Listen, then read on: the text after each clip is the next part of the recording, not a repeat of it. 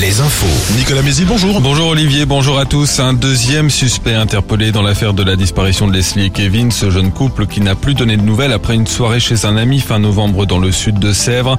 L'homme de 22 ans a été arrêté hier à La Rochelle. Il s'agit d'un habitant de Puyraveau dans les, en Charente-Maritime selon Sud-Ouest, commune où des vêtements des deux disparus avaient été retrouvés dans une benne début décembre. Le premier suspect, l'un des amis du couple arrêté mardi en Vendée, sera lui présenté aujourd'hui un juge d'instruction.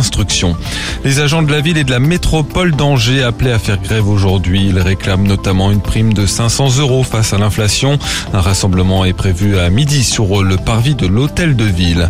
La réforme des retraites au Sénat, c'est parti pour 11 jours de débat, plus de 4700 amendements à examiner, c'est bien moins qu'à l'Assemblée nationale. Le président du Sénat a dit souhaiter aller au bout de l'examen du texte. Le retour d'une qualité de l'air dégradée ce jeudi, la faute encore aux particules fines dont la concentration augmente dans l'atmosphère à cause des conditions météo. La quasi-totalité de la Vendée est concernée ainsi qu'une partie du Maine-et-Loire et de la Sarthe. La situation devrait perdurer demain. Une nouvelle date complète au festival de poupées, c'est celle de la soirée Poupée des Rails qui aura lieu le 21 juillet.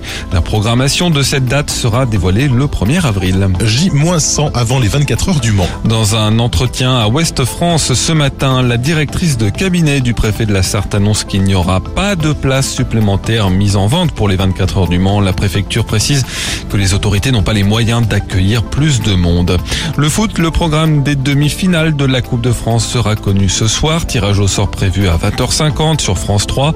Hier, Nantes s'est qualifié en battant Lens 2-1. Toulouse intègre aussi le dernier carré, tout comme Annecy. Le club de Ligue 2 a réalisé l'exploit en sortant Marseille au tir au but.